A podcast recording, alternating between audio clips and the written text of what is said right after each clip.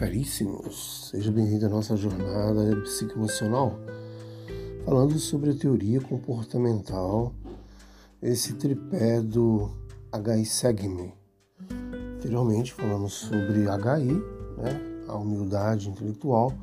Hoje iremos falar sobre esse, é, essa coerência ética que é segundo do tripé da HI Segme.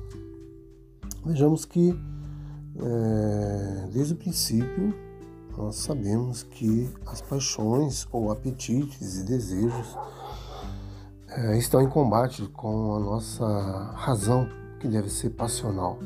Portanto, isso deve produzir uma pessoa é, com educação um, e caráter é, ordenada pela razão.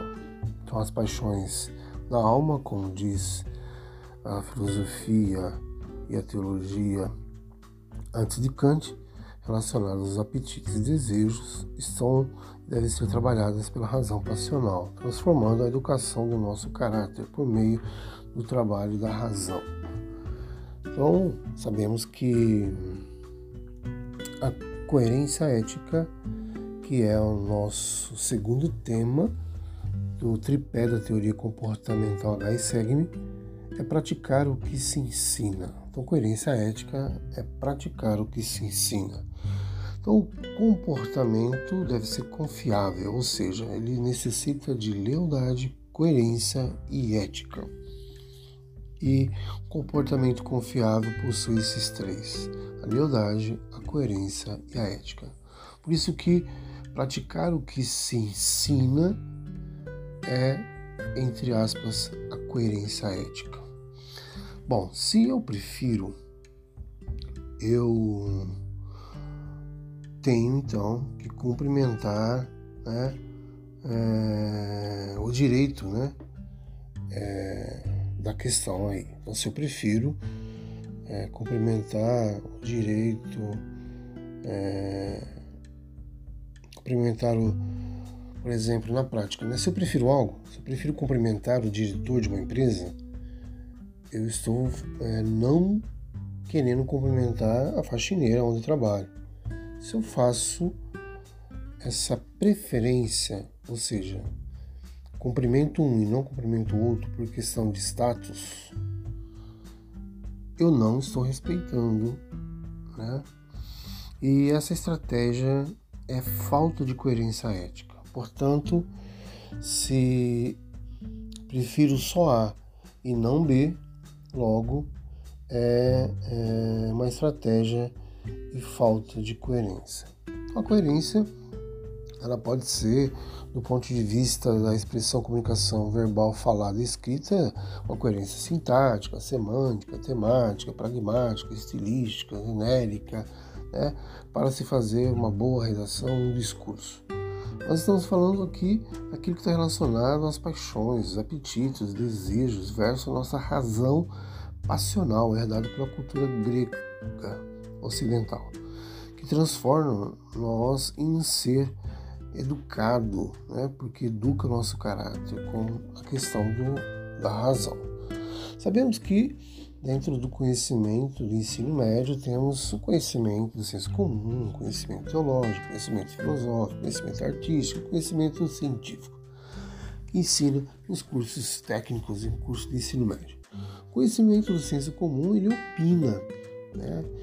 Ele opina que fatos e ideias né, gera um, uma coerência ética. Mas questão aí é a visão questionadora que tenta perceber o certo e o errado e a linha entre o bem e o mal. Portanto, o que o conhecimento do senso comum opina é que devemos agir de acordo com aquilo que se fala ou pensa. Então, ele é bastante sofista, mas já é algum princípio, né? E tomando como base aí bastante a questão individualista, subjetivista, né? fundamentalista, então há margens de erro no conhecimento de senso comum.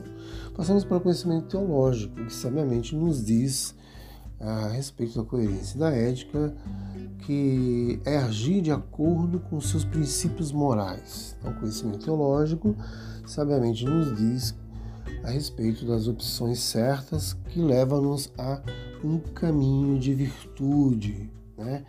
de verdade e também as relações justas. Logo, né, o vício que está relacionado aí às nossas paixões, que são apetites e desejos, é o resultado da ignorância, pois, como diz o filosofia socrática, quem age com a razão age corretamente.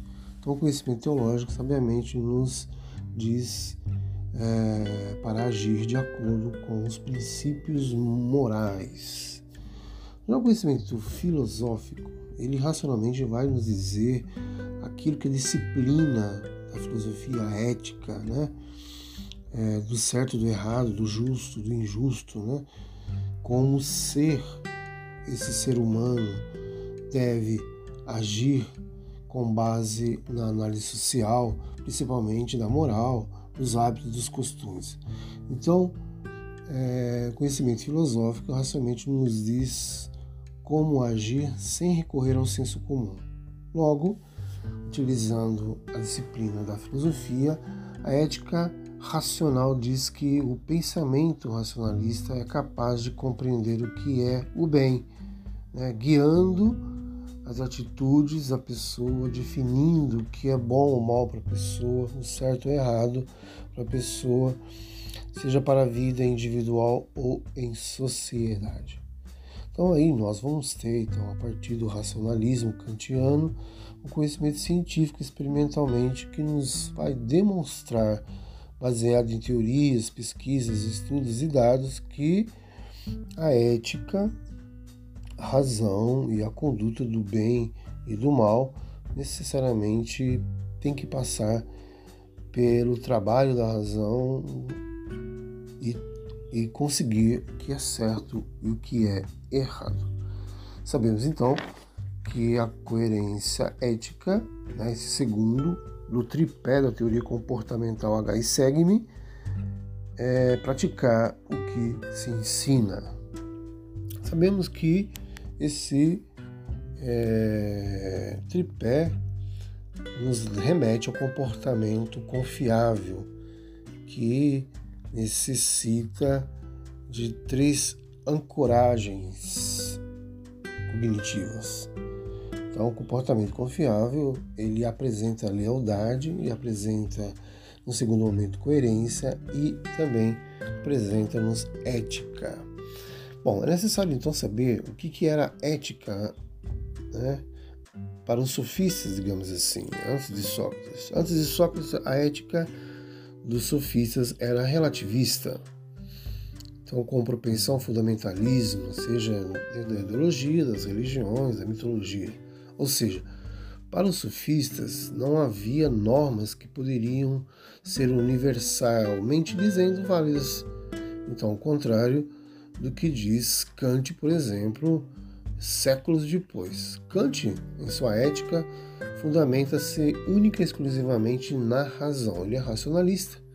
Então, as regras para Kant são estabelecidas de dentro né, do seu intelecto para fora, para o mundo exterior, a partir da razão humana. Então, sua capacidade de criar regras para a sua própria conduta, aí diz o kanticismo ético, né? É, garante então a laicidade, a independência da religião, a autonomia e a independência de normas e leis, na qual a moral kantiana está fundamentada. Então nós sabemos que a ética antiga possui algumas características. Né? Os filósofos antigos consideravam a vida ética é, transcorrendo como um embate contínuo entre os nossos apetites e os nossos desejos, aquilo que os filósofos antigos chamam de paixões da alma, né? Isso muito utilizado pelos neos é, platônicos, como Agostinho de Pona, e sobretudo o pensamento tomista de é, São Tomás de Aquino, né? Seu pensamento aí. Então, a questão de apetites e desejos, que são as paixões da alma, necessariamente precisam passar pela razão. Então, os filósofos antigos dizem que somos passionais e a tarefa primeira da ética é a educação de nosso caráter ou de nossa natureza, para que possamos seguir a orientação da razão. Devido à nossa jornada neuropsicoafetiva, hoje estamos falando sobre essa questão aí da ética, né? Como é além da ética, que é a moral na prática, como ter coerência ética, ou seja, um comportamento confiável, utilizando a lealdade, coerência e a ética. O que era a ética na Grécia Antiga nos ajuda a fundamentar e saber que nesse período, né, entre o século IV a.C., né, os filósofos gregos eles foram os primeiros a pensar sobre o conceito de ética. Então é importante para a gente saber o que é coerência ética a partir da Grécia Antiga. Eles associavam a palavra à ideia de moral e cidadania. Então eles precisavam de honestidade, fidelidade e harmonia entre seus cidadãos. Psicossocialmente falando, porque suas cidades-estados estavam em desenvolvimento. Então nós sabemos que a reflexão ética grega, é, essa grande reflexão ética do mundo ocidental, se iniciou na Grécia Antiga no século V antes da era cristã, quando as interpretações do pensamento mítico ou interpretações mitológicas do mundo e da realidade foram sendo desacreditadas e substituídas pelas teorias que privilegiariam, privilegiariam as explicações da filosofia natural. Então nós sabemos que é, essas características da ética grega são importantes porque é, eles destacavam né, que a ética é, não era uniforme, né? ela possuía variações conceituais. No entanto, é, eles destacavam algumas características da ética, no caso aí no contexto da ética antiga grega, como a valorização da virtude e da sabedoria, a definição da felicidade e do domínio racional sobre as paixões e desejos. Então, para eles era importantíssimo e eles conseguiam então, com base nessa ética e dentro da filosofia grega, que sempre foi para os gregos uma teoria da arte de viver, esse é, artesanato ético. Então, essa teoria tem como conceito para nós hoje, século XXI, é, além da base é, do bem para a época, né? por isso recebeu posteriormente o nome de ética do bem, né, segundo a ética de Comus de Aristóteles, nesse tipo de ética as ações do homem têm um valor decisivo para a realização da boa vida do próprio indivíduo. Então nós podemos dizer né, sobre o objetivo da ética grega. Então, é, fazendo uma breve apresentação, a ética grega ela tem como objetivo formar indivíduos aptos à convivência em sociedade, bem como respeito à conduta e costume de regiões e sociedades. Então nós sabemos que tem como princípio fundamental aí as normas legais da sociedade vigente, através de, claro, uma análise, né? É, vamos mencionando então aí é, aquilo que está relacionado ao bem e o mal.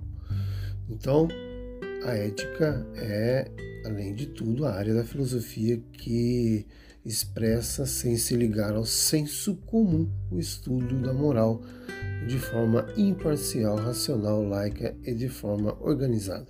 Assim, então podemos pensar que a ética é, é a, a, ética que determina, né, por meio da razão, as condutas de certo e errado. Então, se nós temos uma conduta certa ou errada, nós temos a razão que determina. E aí é necessário então saber o que é, é esse ser ético, né?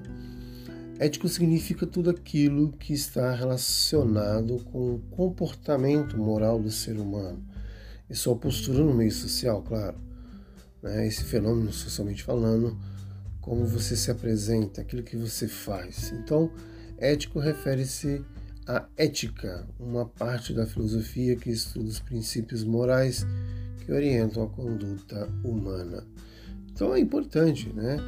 É, beber dessa cultura ética grega e racionalista. Podemos dizer que na esteira da herança socrática, do pensamento socrático, o pai da filosofia ocidental, a ética grega estava fundamentada na razão, entendida como capaz de ser um saber universal e, portanto, de uma moral universal. Assim, o indivíduo, nós seres humanos, ao agir conforme a razão, estamos agindo corretamente para Sócrates, que também dizia ser o vício o resultado da ignorância. Então, sabemos que o pensamento ético ele busca julgar o comportamento humano, dizendo que é certo que é errado. Né? O juízo analítico, o juízo crítico a posteriori, a posteriori o juízo prático. Bom, o justo e o injusto, então, aí fica óbvio de se apresentar. Então, a busca pela ética se traduz pelas escolhas que o ser humano faz. Né? As opções certas levam-nos a um caminho de virtude, verdade e as relações justas dentro de si ou para a sociedade. Então, uma ética racional ou ética racionalista, nesse caso, é, é esse pensamento racional capaz de compreender o que é o bem, né? guiando as atitudes da pessoa, definindo o que é bom e mal, o que é certo e errado, né? Seja para a vida individual daquela pessoa, para ela se sentir bem consigo mesmo, ou para a vida em sociedade. Então nós podemos, dentro da ciência e ética, selecionar, organizar e de forma coerente e coesa trabalhar argumentos e fatos para a defesa de nosso ponto de vista. Né? Então, a ética e a ciência é uma urgência no debate. Devido à nossa jornada neuropsicoemocional, estamos falando então desse ser ético. Por que, que temos que ter coerência ética? Por que devemos praticar o que nós ensinamos? Então, o que fazer para ser esse indivíduo ético? Vamos dizer que nós precisamos, primeiro, agir com educação e respeito. Segundo, respeitar a confidencialidade das pessoas.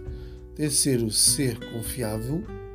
No caso aí, é, é demonstrar lealdade, coerência e ética. O coração do nosso praticar o que se ensina, né? Então não é só coerência ética, é lealdade, coerência, ética no comportamento confiável. É, quarto, ter autocrítica, pensamento de juízo, de análise prático. Quinto, é ser honesto. Sexto, reconhecer o mérito do outro não ficar com ciúmes, inveja e sabotar o outro no pensamento é hipócrita, farisaico e sabotador, tirânico. Sétimo, ser discreto, né? usar, no caso aí de coerência ética, e não de estratégia e falta de coerência ética, né? não visando o respeito, né? não cumprimentando o melhor e o subalterno a gente não cumprimenta e evitar reclamações e críticas negativas. Então, dentro da ética profissional, podemos conferir ainda mais regras de ouro para viver. E nós sabemos, né, da nossa importância dentro do universo, a nossa importância dentro desse mundo tão questionável. Devido à nossa jornada neuropsicoafetiva, hoje falando sobre a teoria comportamental H segue-me, onde esse tripé, que nós estamos no segundo de um tripé, onde nós já falamos sobre a humildade intelectual, agora estamos falando sobre a coerência ética, ou seja, é, o nosso comportamento deve ser confiável, baseado na lealdade, coerência e da ética. Muito bem, então passamos por esses grandes duelos entre o dualismo dos fatos e de ideias para que possamos é, agir com coerência ética. Não só então ficar na visão questionadora, lenta, do certo e do errado, para atingir o bem ou o mal, mas agir de acordo com aquilo que nós podemos falar e pensar com conhecimento, seja conhecimento é, teológico, filosófico, científico, principalmente, para que a ética e a conduta do bem e do mal passem pela razão e ela seja trabalhada para o certo e para o errado, né, de forma que não só o espiritual, o psíquico, o ideológico, o social sejam beneficiados na vida desta pessoa. Bem-vindo à nossa jornada da teoria comportamental HI Segue-me, onde HI é a nossa grande